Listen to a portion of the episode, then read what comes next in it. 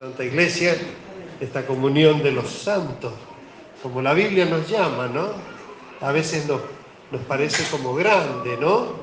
Eh, decir la, comunión de los santos, pero Dios nos llama así, es decir, Él nos ha mandado y nos ha recomendado ser santos porque Él es santo, Él es nuestro Padre. No hay algo tan emotivo cuando uno conoce un bebé o conoce a una persona, el hijo de alguien o la hija de alguien, y enseguida usted le ve que tiene parecido al padre o a la madre. No es así siempre, casi siempre hay esas características. Bueno, el mundo tiene que ver en nosotros algo, algún parecido a Dios, ¿no? Nos pasan cosas realmente maravillosas. Este, el sábado veníamos con Hugo Gisbert en el remis y venía otro, un señor con una hija y él era un militante, activo, militante, bueno, tan, tan defraudado y tan agotado de, hacer trabajos y gestiones políticas, dice, para que otros lleguen a los cargos y se estén enraizados ahí como formando una casta que gobierna, no hay mucho descontento. Ahora en, ahora en este momento hay mucho descontento con, con los gobernantes, porque se dedican a pasarlo bien, a vivir bien. Y, digo, ¿cómo van a comprender un trabajador que tiene que tomar un micro, un tren, colgado de un tren, a una ama de casa que tiene que ir a comprar cuando ellos viajan en sus autos con chofer? Y, pero bueno, ese es el mundo, ¿no? Y fue tan hermoso después poder empezar a contarle yo mi testimonio, como en el año 85 me vine a trabajar como director de Cultura y Comunidades en Albardón, y durante todo ese año tuve experiencias maravillosas con la, con las comunidades, con la comunidad albardonera, con las uniones vecinales, con los clubes, con las asociaciones de padres, con los maestros, unas actividades maravillosas, pero no así la respuesta de los administradores políticos. Cuando yo veía que uno gestionaba un presupuesto para una acción social y ellos manipulaban eso de otra manera, eh, o sea, a mí me defraudó ese año de gobierno quedé agotadísimo. Me, salí, renuncié y salí huyendo, porque me, agotó el estar remando contra la corriente, ¿no? Y bueno, así el Señor me preparó y llegué a la iglesia eh, desahuciado, sin fuerzas, desilusionado, sin proyectos, sin... Digo, ahora, ¿qué voy a hacer de mi vida? No me basta mi vida seguir viviendo bien, trabajando y ganando bien y darme gustos y a, lo sumo ocuparme de los míos cuando veo que el mundo está sufriendo como está, ¿no? Y bueno, ahí me estaba esperando el Señor. Ya ustedes conocen el testimonio, si no lo vuelven a escuchar en los audios, pero este, yo no me voy a cansar de contar lo que Dios hizo en mi vida, ¿no? Y cómo me, me ganó Él, eh, cómo me inspiró desde la niñez esta vocación por lo social, por, por, por mi prójimo, él quiso, me apartó aún desde, desde mi niñez y juventud, para que a lo mejor al no constituir una pareja y una familia, entonces mi vida entera está centrada y, eh, enfocada al servicio del Señor, ¿no? Así que fue muy hermoso, muy hermoso todas las oportunidades en todos los lugares este, para, para dar testimonio, ¿no? Y cómo se conmovió este hombre, este, la verdad es que Hugo Gilbert es maravilloso, como me, da lugar para, llegar. Después me mandó un texto para que yo llame a una señora que está internada en Malicial Quiroga. Eh, se los cuento después para no tenerlos de pie. Pero qué tiempo para predicar a tiempo y fuera de tiempo. Yo he estado una semana encerrado, porque creo que le vi la cara al pupi cuando me trajo un pedidito que le hice y porque tenía de todo, no necesitaba nada, este, pero el teléfono, qué, qué, bendición que es, ¿no? Porque me contacta con tanta gente, ¿no? Vamos a abrir nuestras Biblias en Primera de Pedro, capítulo 1, primera epístola universal de San Pedro Apóstol. La palabra católico se quiere decir universal, bueno, cuando uno dice católico ya lo asocia con una denominación determinada, una religión determinada. Y si dice universal, piensa en la iglesia de los brasileños. Y a lo mejor ninguna de las dos se puede decir que se compara con la iglesia evangélica, ¿no? Este, pero alguna vez pueden ver en alguna Biblia que dice primera epístola católica de Pedro Apóstol, pero es porque católico quiere decir universal. Amén. Por eso acá nosotros lo tenemos como primera epístola universal de San Pedro Apóstol. Amén. Y dice en el capítulo 1, eh, versículo 13, dice, no, no, perdón, en el capítulo 10, capítulo 1, versículo 10. Dice, los profetas que profetizaron de la gracia destinada a vosotros, inquirieron y diligentemente indagaron acerca de esta salvación, nuestra salvación, escudriñando qué persona y qué tiempo indicaba el Espíritu de Cristo que estaba en ellos, el cual anunciaba de antemano los sufrimientos de Cristo y las glorias que vendrían tras ellos. A estos profetas que recibían la revelación y la escribían y, están en, en, la Biblia, a estos se les reveló que no para él, no para sí mismos, sino para nosotros, administraban las cosas que ahora os son anunciadas por los que os han predicado el Evangelio por el Espíritu Santo enviado del cielo. Cosas en las cuales anhelan mirar los ángeles. Los ángeles contemplan el rostro de Dios día y noche, como los ángeles de los niños, ¿no? que suben y bajan, como por, eh, ese sueño de Jacob que veía una escalera que los ángeles subían y bajaban, y esa escalera refleja, representa a Cristo. ¿no? Bueno, todos los ángeles que conocen las maravillas de Dios, que están en la presencia de Dios, que son ministros de fuego de Dios, y sin embargo se deleitan contemplando las cosas que Dios hace por medio de la iglesia. ¿Quién puede decir que a criaturas sublimes y superiores como son los ángeles, nosotros, humildes humanos, terrenales, este, podemos estar emocionándonos y despertando coros de alabanza y explosiones de alabanza en el cielo cuando ellos miran las cosas que Dios hace por medio de estos pobres inútiles, ¿no? Indignos, pobres, como dice eh, débiles, humildes, como nos ha llamado el Señor para ser miembros de su iglesia. Así que le damos gracias, gracias te damos, Padre Eterno, por este momento maravilloso, Señor. Gracias por cada uno de los adoradores que hoy ha llegado a tu casa de oración, a tu templo, Padre. Gracias por todos los hermanos que nos están escuchando a través de audios y videos y y como tu palabra no está presa, Señor, rogamos que corra y sea glorificada y prosperada en todo, para lo cual tú la estás enviando, Señor.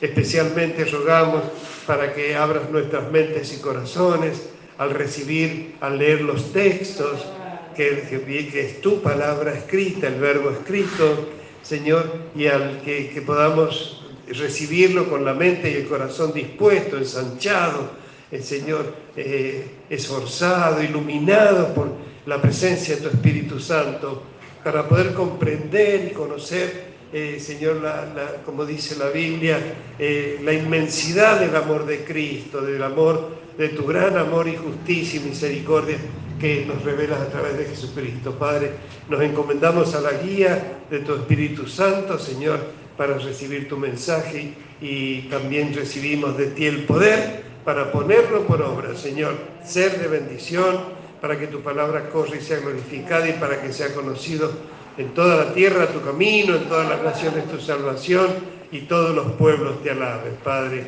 Lo pedimos y recibimos en el nombre de nuestro Señor Jesucristo. Y te damos gracias porque así lo creemos y esperamos, Señor. Amén.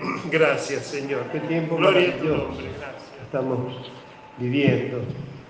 Y qué admirable que es el Señor, porque eh, hoy, por ejemplo, seguramente que por el viaje, ¿no? El viaje, los viajes de acá ir a San Juan, por ejemplo, me, me fatiga el cuerpo, es raro. Vio que cuando uno sube un auto, si es un niñito, un niño, enseguida le da sueño, y bueno, y a, mí también, por ahí. Y como que el cuerpo se relaja y después queda ahí medio. Entonces, hoy, hoy me sentía un poco así, ¿no?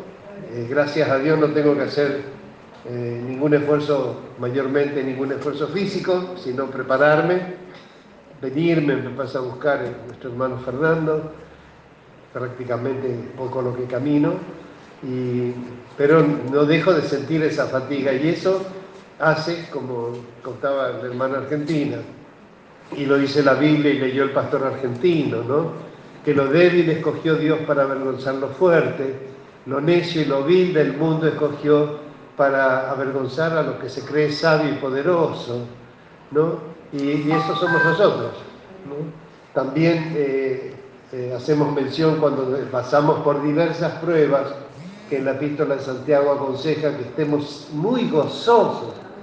Yo digo, me doy un porrazo terrible, a los que no lo saben, bueno, me caí sobre un aparato de, gimnasia que tengo y, golpeé con, el, dorso de las costillas derechas eh, sobre el taburete, o sea que era un mullido y de ahí me deslicé al piso, o sea que mi cuerpo no sufrió un latigazo, una caída, sino este, el golpe fuerte fue en las costillas, que es una zona muy blanda, porque las costillas ven que son flexibles, pero no por eso dejan de fracturarse.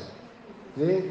Eh, eh, bueno, lo que contaba la hermana Rosa de su papá, mi sobrino Francisco me contaba también que andaba con muchas molestias cuando hacía eso la radiografía, tenía una fractura solo que las costillas no se enyesan, sino que bueno, hay que aguantarse y estar eh, a lo sumo en reposo, no hay otra, para que los huesos vuelvan a soldar. No sé si habré tenido alguna, probablemente no porque si bien los primeros días los dolores eran muy, muy intensos, por ejemplo, estaba acostado, si me levantaba así un dolor tan fuerte, tan fuerte que hacía aflojar hasta los esfínteres era, era eh, agudo, intenso, ¿no? Y, pero ahí nomás, este, cuando uno tomaba una posición determinada, como estar sentado y poner los brazos de alguna manera, el dolor se aliviaba. ¿eh? En eso yo glorifico al Padre porque qué cosa terrible que es el dolor, hermano, que Dios nos libre igual de los dolores, ¿no? Así que, ¿qué más que, darle gracias a Dios, quedarme quieto? Eh, ustedes imagínense que yo vivo solo, así. Eh, yo en Buenos Aires vivía con mi hermano, cuando me vine a San Juan vivía con mis padres, pero cuando empecé a quedarme en Mediagua ya empecé a vivir solo. Y todas mis pruebas, llamémosle de salud, las he pasado solo. Cólicos hepáticos, eh, derrames urinarios, un golpe terrible de electricidad terrible, que, tuve así al salir del baño con una estufa y qué sé, el ojo, bueno, ahí eso fue, ya lo veían todos, todos, ¿no? ¿Cuánto tiempo estuve con el ojo de esa manera? Cuando empecé con los ataques de, con los síntomas del ataque de pánico, ¿no? Que era fatiga respiratoria y, y una sensación en el, en el corazón que parecía que le iba a estallar, ¿no? Que ahí consentí en, en pedirle a mi hermano, al hermano Fito, que me acompañen a... Yo no, no, lo necesitaba yo, pero digo, estaban todos tan preocupados. Digo, bueno, por amor al prójimo, como decía el pastor Reyes, no quería que lo internaran cuando estaba para partir, pero por amor a su esposa y a la familia, y para aliviarlos también, ¿no? Porque debe ser terrible que alguien parte en la casa y siempre los que están allí dicen, ay, ¿por qué no lo interné? Porque Bueno, Dios es bueno y conoce a todos y nos organiza de esa manera, ¿no? Así que le doy muchas gracias a Dios porque, como digo, todas las pruebas las he pasado así, estando solo. Y bueno, me acompañó la hermana Rosa también con, el tema del ojo. Hicimos tres consultas, tres eh, oftalmólogos. No, eran, eh, ¿cómo se llaman? Los narizólogos otorrinolaringólogos. Oto, oto, rino, laringólogo, ¿no? Oído, nariz y, y laringe. A tres consulté. Al primero me acompañó la hermana Rosa, al segundo fui, no sé si me acompañó o fui solo, y al tercero con la hermanita Lucy Lazo, que es médica, consiguió ella la consulta y todo. Y los tres me recomendaban operarme los las vegetaciones, que me había llenado la nariz de vegetaciones, que son carnosidades, que se, son tejidos que se multiplican. Y no es la primera vez que me pasó esto, por tanto no es la primera vez que después se redujeron y desaparecieron. Cuando en mi familia, por ejemplo, a mi hermano, a su hijo, ya tiene como dos o tres operaciones, le sacan todo eso, es muy sangriento, muy sangriento. Después les meten gasa en la nariz, les sacan, imagínense qué tormento, ¿no? Hay en la cabeza. Este, y después al tiempo se les vuelven a, multiplicar. Dios a mí me da, me da, el Señor me hace pensar que si aparece algo, un tumor, una vegetación, un lunar, algo que aparece, un cólico, perdón, un cálculo, algo que aparece, así como apareció, también puede disolverse. ¿Cuántas las sanidades por cánceres y cuántos milagros de sanidad son porque lo que apareció después desapareció y se redujo. Ayer la, la esposa del hermano argentino, la hermana María Galdame, que tenemos un vínculo tan grande y estrecho con ese matrimonio y sus hijos, porque en circunstancias muy... Mire, usted habla con el patrón argentino, con la hermana María, y es desde que se levantan hasta que se acuestan, milagro, milagro, milagro. Todas cosas espectaculares. Y a ella no hace mucho que le dio, no sé qué, qué cosa que le dio, no me acuerdo ahora si una CB o alguna cosa cerebral, donde se supone que hay muerte de tejidos este, y los neurólogos le dicen que ella, eh, que, eso es como es irreversible, que las células, especialmente las neuronas, cuando mueren, mueren, o sea, no se reproducen, no se recuperan, y que ella le dice, yo me siento bien, yo cuando camine, ¿quién está diciendo que va a caminar si usted está enferma? Usted va de cada vez, la quiere convencer el médico. Qué feo lo que le dice, yo mire, no la llevaría a una persona así que la deje que hable lo que quiera si él no está de acuerdo, pero quiere convencerla a ella que ella cada vez va a estar peor y ella cada vez está mejor y tiene más memoria. Ayer, miren, ni un rasgo de, de, de pérdida de memoria está con una lucidez tan resplandeciente. Así que, bueno, aquí estamos para ser testigos, ¿no? Y señales a todos los que nos ven y oyen.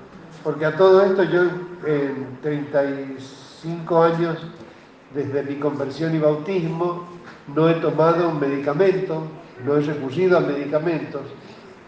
Lo único que cuento siempre que he recibido es anestesia local para extraer alguna muela y para las cataratas. Anestesia nada más, inevitable, porque obviamente. Pero no he tenido que tomar antibióticos, aunque me los han recetado, este, y menos pasar por intervenciones quirúrgicas, salvo eh, las odontólogas o, las cataratas, ¿no? que gracias a Dios fue tan breve y, y quedé bien, por la gracia de Dios. Así que yo lo digo con mucho temor, con mucho temblor, no, porque no es mérito mío. Yo quiero que se entienda que es la gloria de Dios, que cumple su palabra cuando uno le cree. Y se atreve a creer y a seguir creyendo y seguir creyendo, ¿no? Porque me, conmovía el testimonio de la hermana Jessica este domingo, no, el anterior, cuando dirigía que ella había estado también con un cólico muy, muy fuerte. Eh, la hermana Jessica tuvo un cálculo que se le desprendió de la vesícula y se le ubicó en el conducto. ¿Cómo se llama el conducto? Coledo. Eh, entonces se trancaba la bilis, no salía y eso produce mucho dolor, muchísimo, está amontonándose la bilis. Y si baja un poco más, se traba también el, páncreas y, esos líquidos, eh, para el páncreas es mortal, es mortal si se, si se llega a trancar eso ahí. Y bueno, Jessica hubo que operar, el ángel no tenía ni un mes, no sé, ah, un año, pero mamaba todavía, ¿sí? Un año, chiquito. Uy, Dios mío, bueno, otro día le podemos dedicar para que Jessica le cuente cuántas. La operaron como tres veces. No, no, fue una, prueba. Karina, el ángel guardián de la familia, haciéndose cargo de los niños, Gustavo repartiéndose entre el trabajo también y los niños. Fue una prueba muy grande. Entonces ahora que, no, sé, de repente le apareció ese cólico en la boca del estómago, que me hace acordar los que me daban a mí acá, ¿Se acuerda que no ahí, en la boca del estómago? Un dolor, el cólico es un dolor agudo, agudo, que llega a ser insoportable, porque es permanente, duele, duele, crece y duele, pero no entiendo ese de la boca del estómago, porque digo, no es indigestión, no es enfriamiento, pero aparece. Y ella decía que yo ya sé la que me espera si, si me llevan al hospital y suero y esto que lo otro. En el mejor de los casos pueden aliviarnos con un, con un, con algún calmante, pero no es seguro. Me acuerdo a Flavia Pelayes cuando nació, no sé si cuando, no, la operaron también creo, y, algo se le derramó adentro que fue un dolor salir de, de postoperatorio con dolor, no había quien la calmara. Por eso digo, ¿eh? Algo le había tocado porque pobrecita era. Y bueno, Jesse llamó para que oráramos y como contaba él hace dos domingos, este, enseguida se le pasó y se pudo dormir. La hermana Rosso contó que en un tremendo ataque de ansiedad, pero que y con fatiga respiratoria, también llamó, oramos y ella está, ella toda la vida ha, consultado, está acostumbrada, eh, conoce medicamentos para una alergia, y sin embargo ahí este, el, esposo le decía, ¿dónde te voy a llevar? Tanto las moras esperándote ahí afuera, como para el hermano Cacho no, no la llevé. Y bueno, no sé cómo fue, la pensó, dijo, paremos aquí y se durmió. ¿Cómo habrá dormido que la otra noche no durmió nada? Se pasó la noche en vela. Bueno, ese es nuestro Dios, hermanos. Mire, yo me aferro tanto ahí en el libro de Isaías que dice que Él llevó nuestras enfermedades, ¿no? Este, acá, si ustedes miran en segunda, de, acá en primera de Pedro, en el capítulo 2, al final del capítulo 2, hablando de Jesús, nuestro maravilloso Señor, versículo 21, 2.21 dice, pues para esto fuisteis llamados. Porque dice el versículo 20, pues qué gloria es si pecando sois abofeteados y lo soportáis, el mundo, cómo sufre, ¿no? Padeciendo bajo el Satanás. Mas si haciendo lo bueno sufrís, que sería nuestro caso, y lo soportáis, esto ciertamente es aprobado delante de Dios pues para esto fuisteis llamados. No es que Dios pestañó, miró para otro lado, atendió un problema en Israel o en, la India y se distrajo y entonces el diablo aprovechó y nos pegó un zarpazo. No, Dios jamás se distrae, jamás. Fuimos llamados para esto, para, para salvar, para ser salvos y para padecer por causa del Señor. ¿Acaso no padeció la cruz del Calvario? No tenemos que pasar por una cruz, ni por azote, ni por crucifixión. No tenemos. Pero si algo hay que padecer, también con el padecimiento nos da la salida. Lo vamos a leer. Dice, pues para esto fuisteis llamados, ¿no? Si, sufrís y lo soportáis, esto ciertamente es aprobado delante de Dios, dice antes. Pues para esto fuisteis llamados porque también Cristo padeció por nosotros, dejándonos ejemplo para que sigáis sus pisadas. ¿No dice Él, aprended de mí, que soy manso y humilde de corazón, y hallaréis descanso para vuestras almas?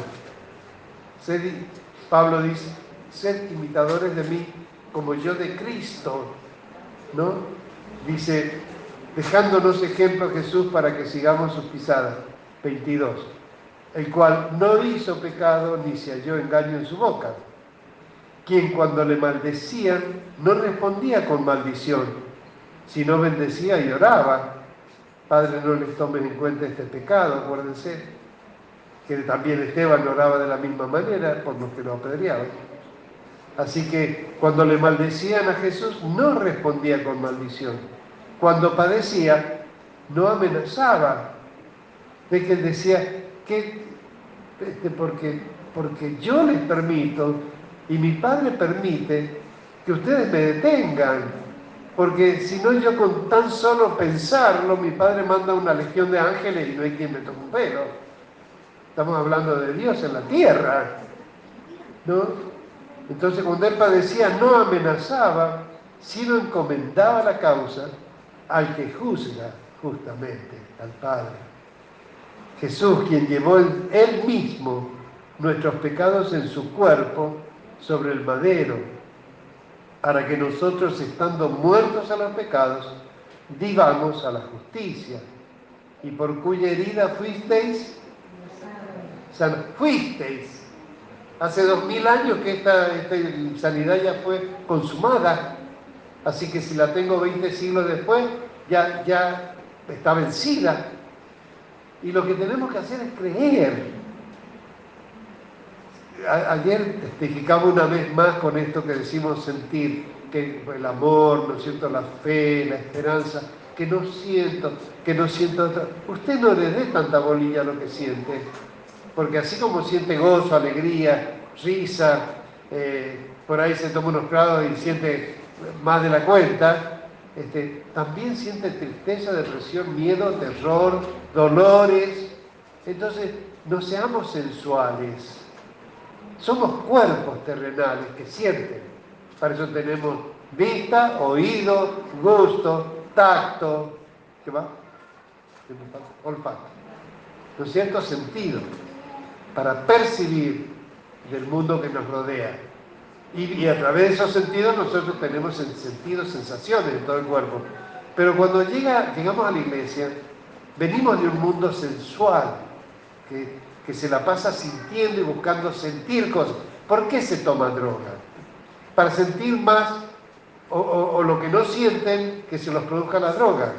El alcohol, el cigarrillo, la, la sensación de saciedad con la obesidad, todas las adicciones es porque dependen tanto de los sentidos que las sustancias se apoderan del débil ¿no? y queda prisionero de sus adicciones. Y eso es el mundo de los sentidos, pero este es el mundo de la fe. Nosotros tenemos que pensar que estamos llamados a una vida sobrenatural, ¿no? Porque si no sería terrible, como es terrible en el mundo, terrible, ¿no? Eh, y, si, el Señor dice esto, que ya fue consumado hace dos mil años en la cruz del Calvario, o cuando Isaías escribe, eh, molido fue por nuestras rebeliones, este, herido, molido por nuestras rebeliones y pecados, el castigo de nuestra paz fue sobre él, y por sus llagas, como dice Pedro, fuimos curados. Eso lo escribió Isaías 700 años antes de Cristo. Eh, 3.000 años, 3.500 años, no, 1.500 años antes de Cristo, cuando saca Dios a Israel de, desierto, de Egipto a, la libertad, les dice, si oyereis atentamente mi voz y diereis oído a mis palabras y guardareis todo lo que yo os enseño, ninguna enfermedad que viene al mundo, Egipto, vendrá sobre vosotros porque yo soy que Jehová, tu sanador. Mi Dios, mi Salvador, mi libertador, mi roca, mi castillo, mi fortaleza, mi alto refugio, mi sanador. Yahvé, eh, eh, Yahvé Rafa. Yahvé Rafa es Jehová tu sanador. Qué hermoso ese coro que cantamos con los niños también. Este, eh, y eso tenemos que tener en cuenta, ¿no? Que poder hay de sobra, como si recordaban las hermanas, si él hizo el ojo, no va a sanar el ojo. Así que tengamos ese cuidado. Pertenecemos a una cultura muy materialista, muy racionalista, muy científica, entre comillas, donde se ha exaltado tanto, eh, porque es un gran negocio terrible ¿no? el aparato de, mal llamada salud, que ya sea clínica, farmacología, laboratorio, cirujanos, médicos, tratamientos. Hay todo un negociado detrás de todo esto. ¿no? Y, no puede ser que, eh, no sé qué me decían alguien que tiene que ir a una consulta privada, tres mil pesos una consulta privada. Eh, si Dios te da un talento, para un poco. Para un poco, laburar un poquito más. ¿Cómo, ¿Cómo van a ser tan desaforados de cobrar lo que cobran por la medicina privada? Bueno, pero así está el mundo, hermano. Yo por eso digo, con mucho temor y temblor, digo, como dice el texto, hasta aquí me ayudó el Señor, Ebenezer. Hasta aquí me ayudó el Señor. ¿Por qué? Porque Él es bueno, porque su misericordia es para siempre, porque me tiene misericordia de la tierra al cielo, porque tiene paciencia para enseñarme, instruirme, no me descuida nunca, es mi guardador de día y de noche, guarda Israel, creó los cielos y la tierra, mi guardador. ¿Cuándo se va, me va a pasar algo que se le escape a él? Hablo por mí, por ustedes, por su iglesia. Por Así que, gloria a Dios que, podamos exaltar eh, este, estos dones de Dios. Aparte, ¿qué hacía Jesús? Recorría, hablando de evangelismo, de semana por Jesús. ¿Qué hacía Jesús? Recorría. ¿Qué se nos pide especialmente esta semana? Salgamos a recorrer. No nos limitemos a ir al colegio, al trabajo, a comprar al almacén. Salgamos, salgamos a dar el mensaje. Primero, antes de salir, oremos, como vamos a orar también acá. Y salgamos dispuestos a dar la palabra de tal manera que si estamos así dispuestos, antes de que pidamos lo que yo estoy diciendo que pidamos y hagamos mañana, él ya tiene cosas preparadas. Mire, me, manda Hugo dos teléfonos.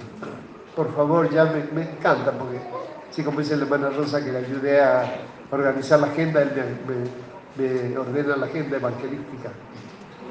Me da dos teléfonos, llama a una señora que yo no la conozco, tiene a la hija internada eh, de Marcial Quiroga en psiquiatría, en coma permanente porque tiene una psicosis tal que no hay cómo controlarla y ella está las 24 horas del día internada ahí teniendo otros hijos.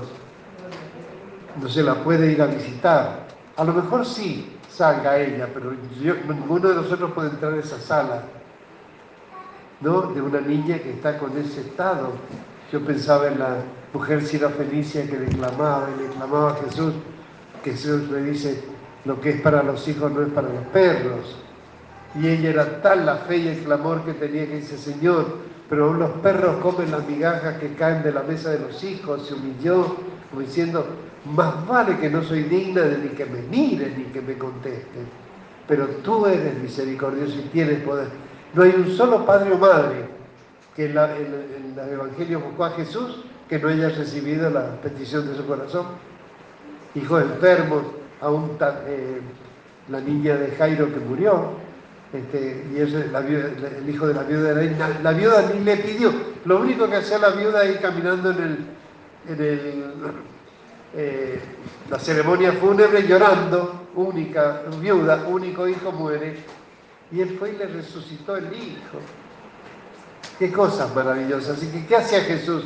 recorría, predicaba a todo el mundo, enseñaba en las sinagogas, como nosotros enseñamos también acá en nuestros cultos institutos y escuelas, y sanaba a todo el pueblo. Hermanos, nunca me cansaré de, gritar a los cuatro vientos que yo creí en Jesucristo porque hace milagros hoy. Yo, a mí la religión me hablaba de un Cristo que para mí era un hombre histórico como Alejandro Magno, como qué sé yo, Mahoma, como Napoleón, eh, hombres de la antigüedad, ¿no? Algunos a favor, otros en contra de la humanidad, pero, pero resulta que en el siglo XX, todavía estábamos en el año, en el año 80, hacía milagros por medio de la iglesia que predicaba su evangelio y oraba por los enfermos, lo que convirtió, la que sacó a la pastoradora de su religión, de monja católica, ex monja, para convertirla en la pastora de los milagros, como le decían los diarios ahí cuando publicitaban la, la obra de San Juan, que había un diario, venían periodistas, tomaban, tomaban este, nota y, publicaban la historia, cómo llegó la pastora, los milagros que se hacían, y, y editaban testimonio, el diario público, después desapareció. En tribuna desapareció. Pero hasta eso hizo Dios cuando llegó la pastora hace 44 años a Mediagua, ¿no? Y después a San Juan. Así que, ¿por qué? ¿Y cómo le decían a la pastora? la monjita que cura, cosa que la envenenaba, pero el pastor le dijo, déjelo hermana, porque a ellos les sirve interpretarla así, los sanjuaninos en la ignorancia vamos detrás de los curanderos, como íbamos nosotros después que mi hermana no podía ser sanada por la ciencia, ¿no? Entonces, bueno, decían una monjita que cura y se encontraban con el Evangelio de Jesucristo. El que quería quedarse con la monjita que cura, llegó hasta ahí, pero muchos conocieron el Evangelio, la iglesia, se convirtieron, se bautizaron, muchos, como por ejemplo Livio, el hijo mayor del hermano Seferino, Livio, no solamente se convirtió, sino que tocaba música acá.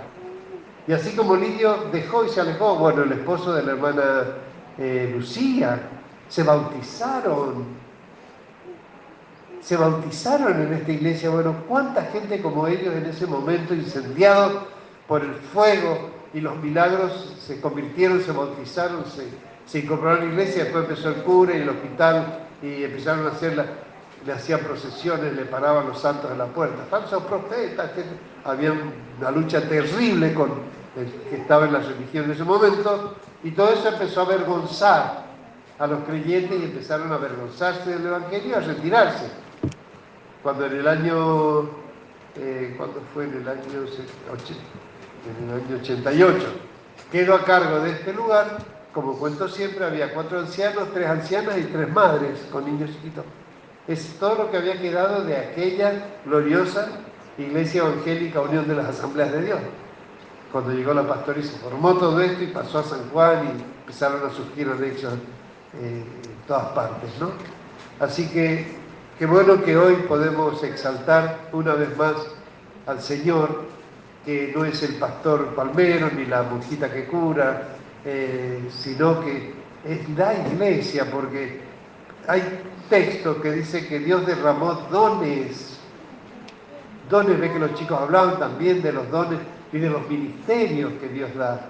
Profetas, evangelistas, pastores, maestros, no misioneros. Dios da dones. El, Padre atribuye, el Padre manda predicar el Evangelio y organiza las obras. Jesús da ministerios que es lo que leyeron los chicos, profetas, pastores, maestros, evangelistas, este, misioneros. Y el Espíritu Santo da dones. A ver de nuevo. El Padre asigna obras. Van a hacer esto, esto, esto, la organiza. Ya como cuando la, el, el plan de Dios sale de su presencia, ya eso ya está. Es como esto, como dice, Él murió hace dos mil años y ya somos sanados. Desde entonces, desde dos mil años atrás nosotros somos sanados. Dios desde de la fundación del mundo tiene todo organizado. Sabía que íbamos a pecar, sabía que el Cordero, Cristo Jesús, iba a tener que encarnarse para redimirnos y morir en la cruz. Todo eso el Padre, antes de crearnos, todo eso lo sabía. Y entonces también tiene, que tiene organizadas las obras para este tiempo. Acuérdense, amén, en la Trinidad. El Padre organiza las obras y las asigna. El Hijo Jesús da los ministerios vos pastor, maestro, evangelista, misionero, y vos vas a ser pastor, evangelista, misionero y todo. Porque de alguna manera, en algunos momentos somos de todo, músicos, porteros, limpiar la iglesia. Este, él, pero él era pastor, o, que el pastor debería ser esto. claro, usted me va a venir a enseñar a ser pastor. A mí si no me enseña el príncipe de los pastores y la escuela que traigo de mi ancestro, ¿qué me va a venir a enseñar a alguien que cuestiona eh, las formas en que tenemos de conducir la iglesia. Amén, hermano. Y entonces el Padre asigna las obras, el Hijo eh, reparte ministerios y el Espíritu Santo ¿qué hace? Da dones. Don de ciencia, don de sabiduría, don de milagros, don de fe, don de discernimiento, don de lenguas, de interpretación de lenguas, dones, dones. Esos dones están en la iglesia. ¿Y dónde están? En el corazón de los creyentes. No, por supuesto está primero en mí. Cuando Dios me pone de pastor, está primero en, el ministro y Él lo va transmitiendo. Pero estos dones están en la iglesia. Por eso la gente en su ignorancia decía la monjita que cura. No, es el Evangelio de Jesucristo que sana. Porque es Jesucristo salvador. Y en la Biblia dice Jesucristo es el mismo. Ayer, y hoy y por los siglos. Jesucristo hombre es el mismo, ¿no? Así que tenemos que saber que si hay milagros, si hay eh, dones, es porque la iglesia los tiene, gracias a Dios que el pastor Reyes nos enseñó así.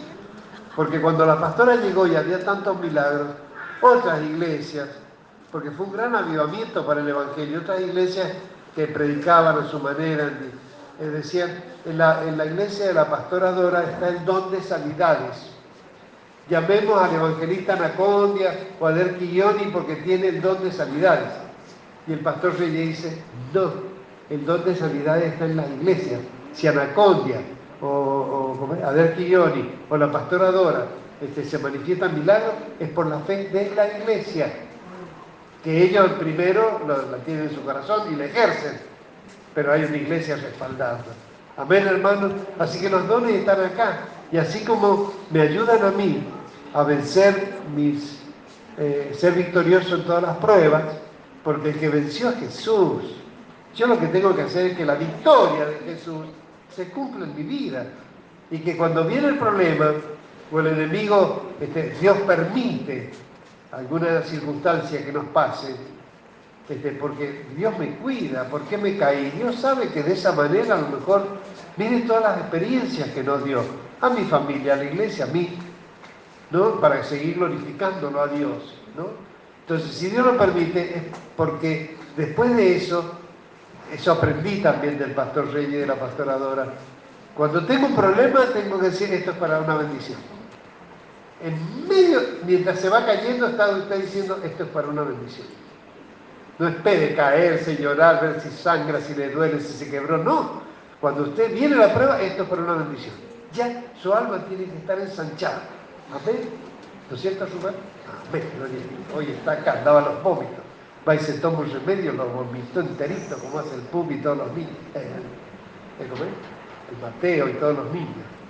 Cuando les dan jarabe, ¡pah! todos los Así que bueno, gracias a Dios que tenemos este Dios de misericordia. Pero esto, hermanos, somos vasos de barro y quiero darle gracias a Dios por todas las cosas que Él hace, que coronó la semana eh, con el viaje a Mendoza, poder visitar otra vez esa iglesia hermosa de la familia Galdame, porque son eh, tanto el hermano Pablo y el hermano argentino con los hijos y las nueras y los nietos, son una iglesia de 50, no sé, 60 personas, ¿no?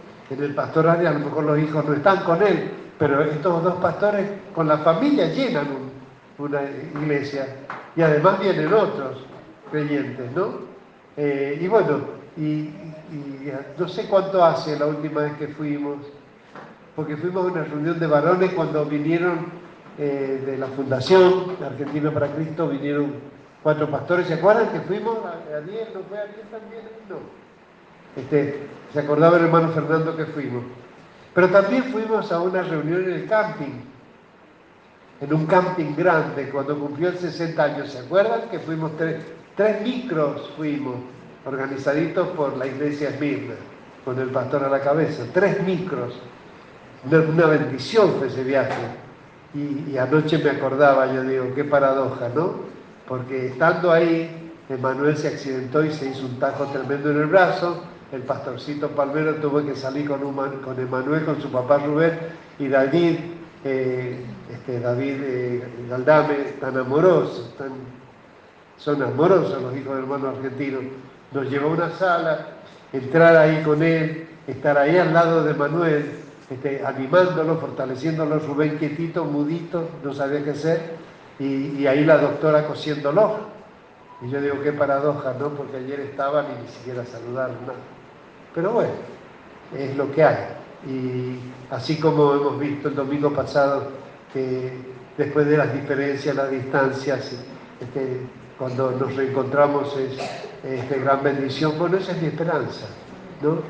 Cuando el hijo pródigo toma la herencia y se va, este, el padre lo que hace es quedarse orando. Algunos se equivocan, algunos creen que si se van de acá uno tiene que salir a buscarlos. Y la iglesia tiene que salir a buscarlos. Están equivocados, no entendieron nada. No conocen, no conocen la doctrina, no la conocen. El que se va es como una cabra salvaje, se va.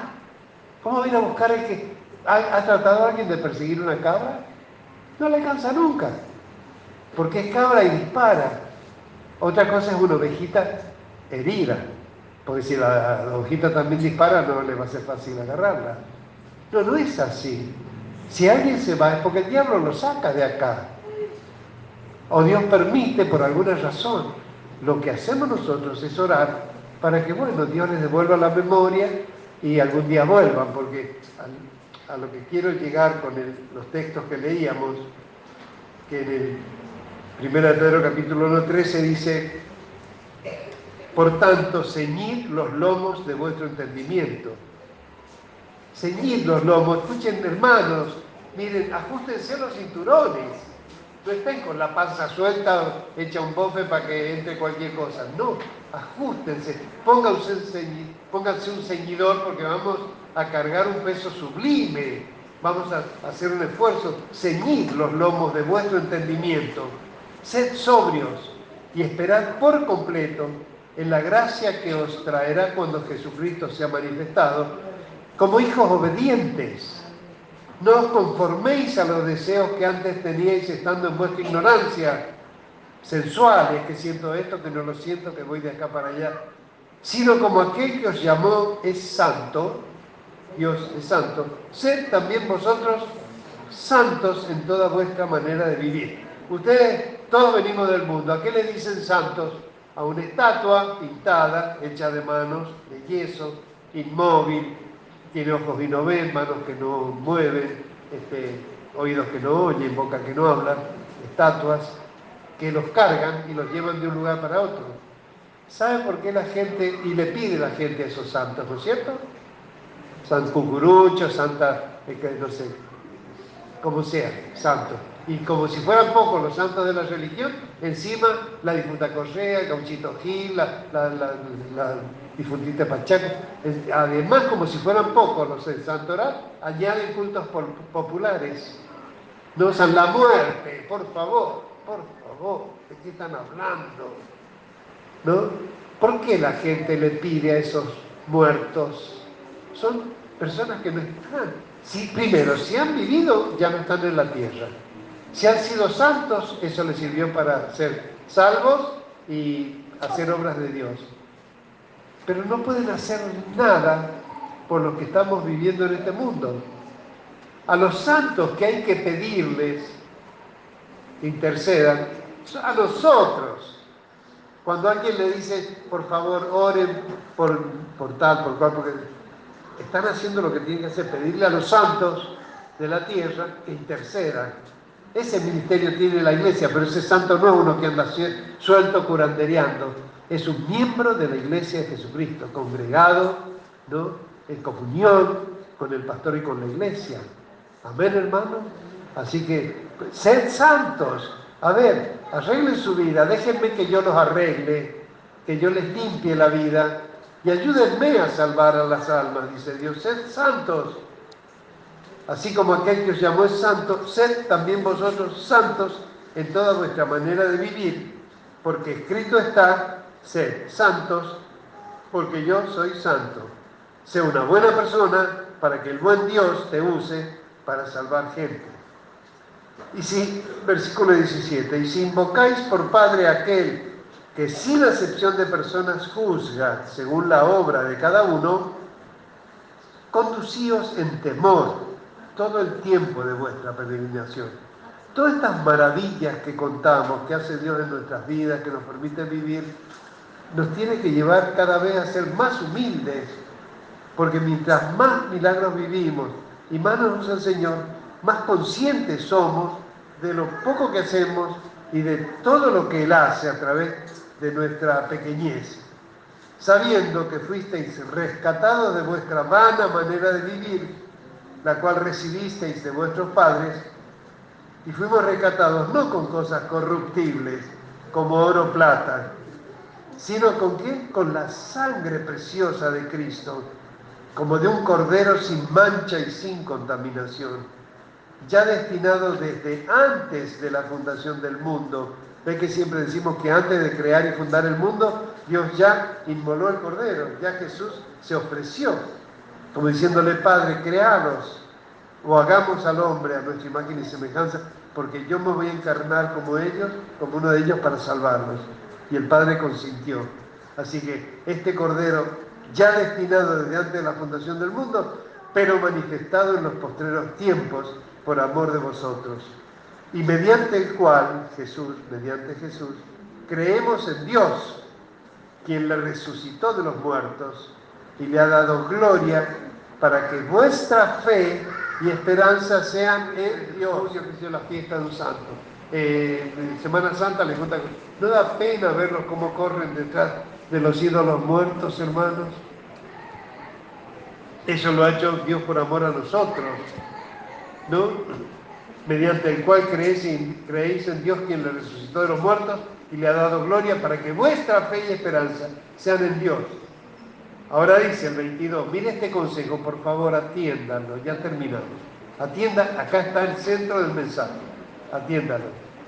Habiendo purificado vuestras almas por la obediencia a la verdad, porque nos dijeron que escucháramos la voz de Dios, que aceptáramos a Cristo como Salvador, que lo confesáramos, que reconociéramos y confesáramos nuestros pecados y nuestra condición de pecadores para que Dios nos perdone, nos redima, todo eso, eh, habiendo purificado nuestras almas por la obediencia a la verdad, que es el Evangelio, mediante el Espíritu, porque esta obra no es religión, es la obra del Espíritu Santo, ¿para qué? ¿Qué tenemos que lograr? Dígalo, el amor fraternal no fingido. Chao. Quiere decir que en la iglesia hay amor fraternal fingido.